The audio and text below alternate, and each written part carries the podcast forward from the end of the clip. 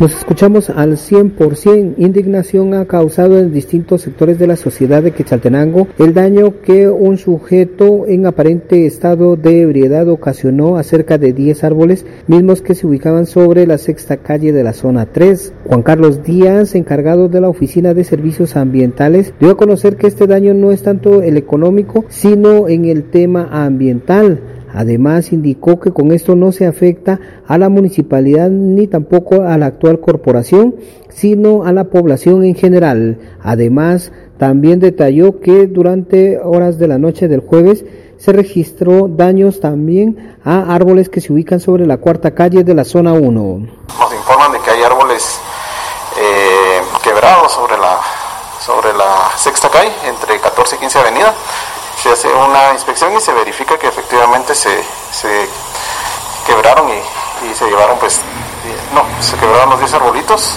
Eh, estos son de la especie de eugenias.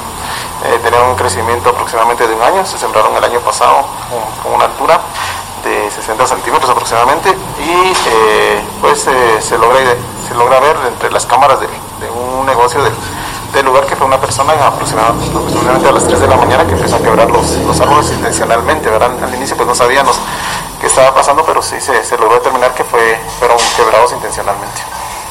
Al final de cuentas, ¿cuántos árboles fueron dañados en este sector? Son 10 árboles que se dañaron en ese sector y ahorita vamos a otra inspección sobre la cuarta calle de la zona 1, donde también nos informaron de que el día de ayer, pues por horas de la noche, quebraron otros árboles en ese sector.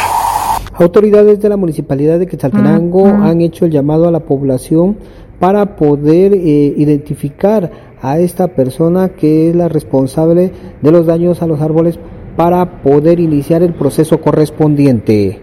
Regreso a cabina como nos escuchamos.